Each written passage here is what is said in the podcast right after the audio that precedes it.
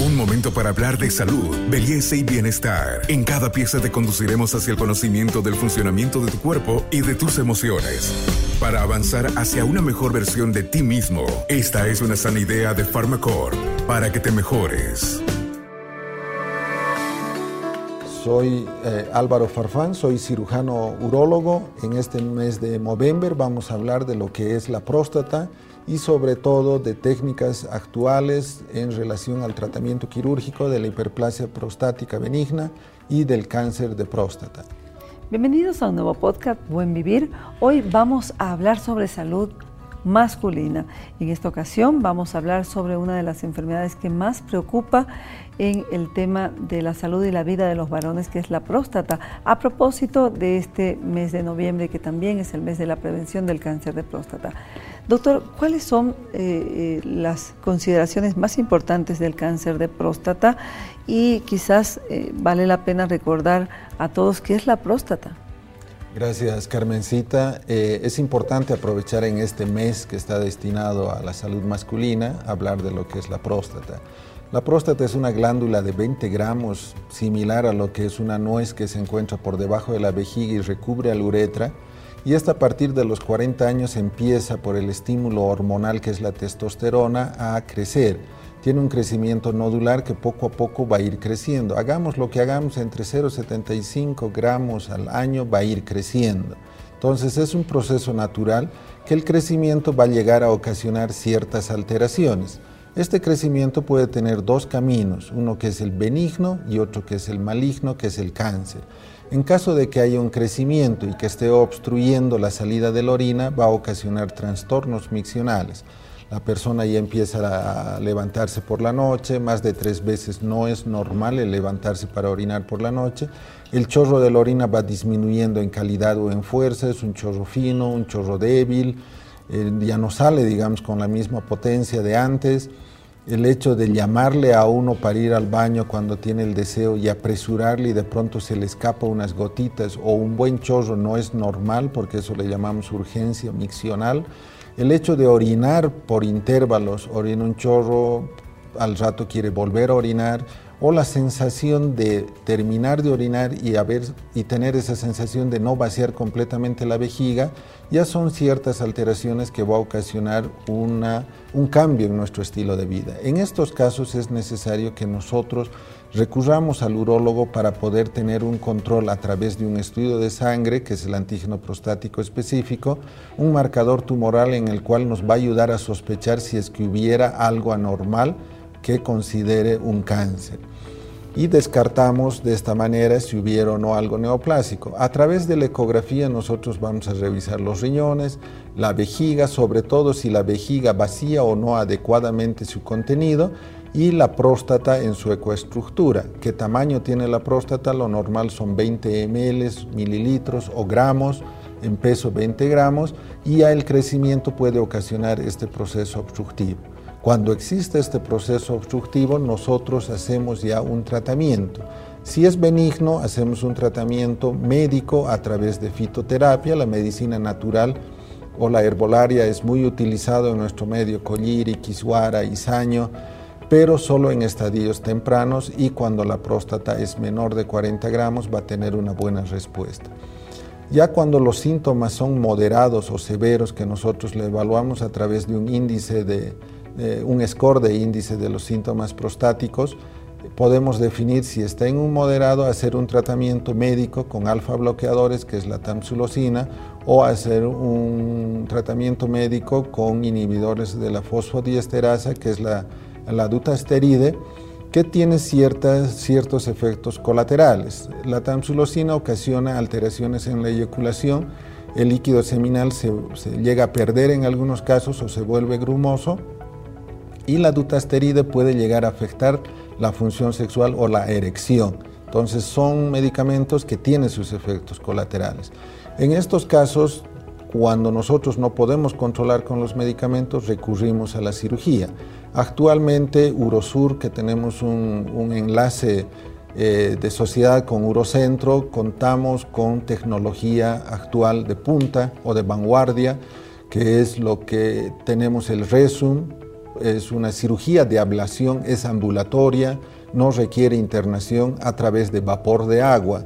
Inyectamos eh, vapor de agua y esto puede reducir el tamaño de la próstata, favoreciendo el vaciamiento de la vejiga, pero preservando la función sexual, preservando en algunos casos la eyaculación y también la continencia urinaria. También para próstatas ya más grandes tenemos lo que es la enucleación con el láser Olbium, que es una tecnología de, última generación, que hacemos una enucleación, simulamos como una cirugía abierta sacar lo que es la próstata, hacemos una analogía como una naranja sacamos toda la pulpa y dejamos la cáscara que es la cápsula. Esto solo lográbamos hacer a través de la cirugía abierta. Por eso es que algunas veces decíamos una cirugía abierta es completa, pues actualmente a través de la enucleación con el láser Olmin o el HOLEP, nosotros podemos simular una cirugía abierta sacando hasta el 80% del tejido de crecimiento prostático y permite preservar la función sexual y permite preservar la continencia, no tanto la eyaculación porque van a quedar con una eyaculación retrógrada. Este podcast es una sana idea de Pharmacorp.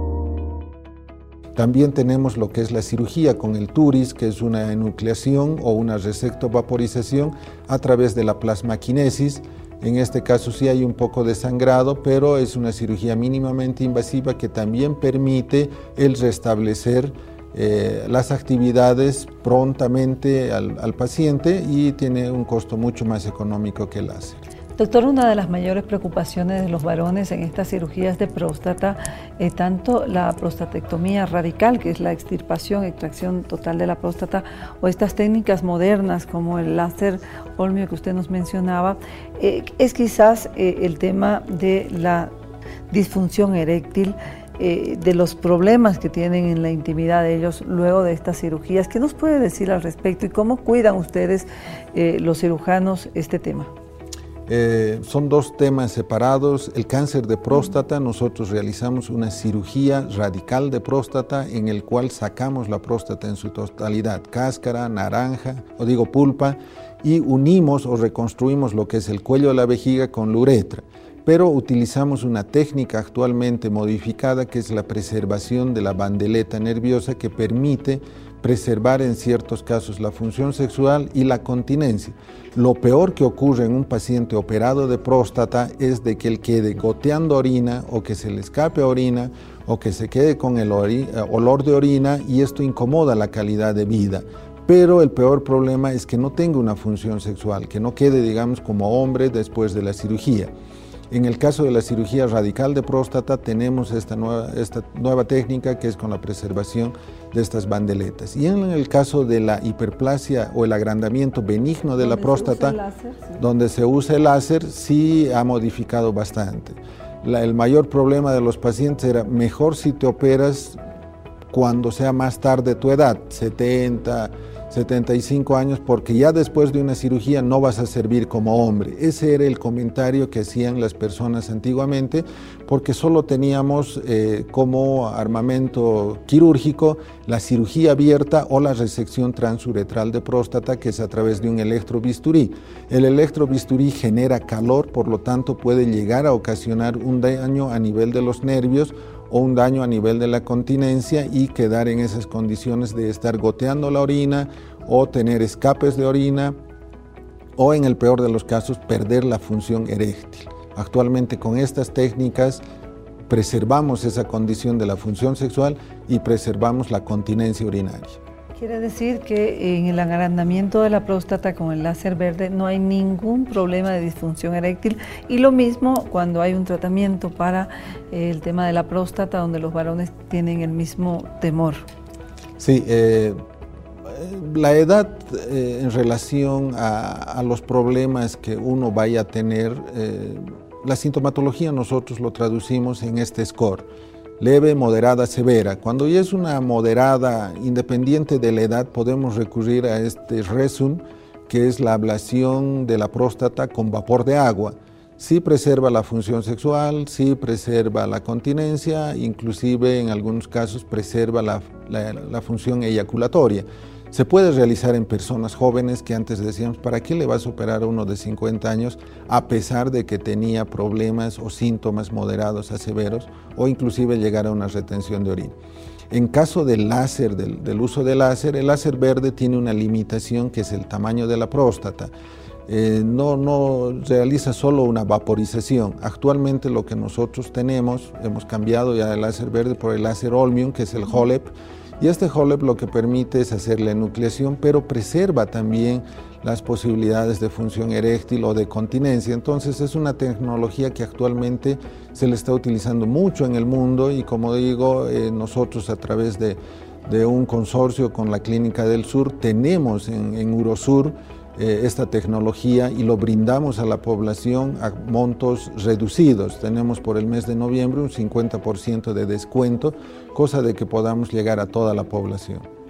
Tome sus acciones tempranas y evite llegar en enfermedades con estadios avanzados. Soy Carmen Melgar y con nosotros será hasta el próximo podcast. Hasta aquí llegamos hoy. Síguenos en nuestras redes sociales de Facebook, Instagram y en nuestra revista digital Buen Vivir. Esta es una sana idea de Farmacor.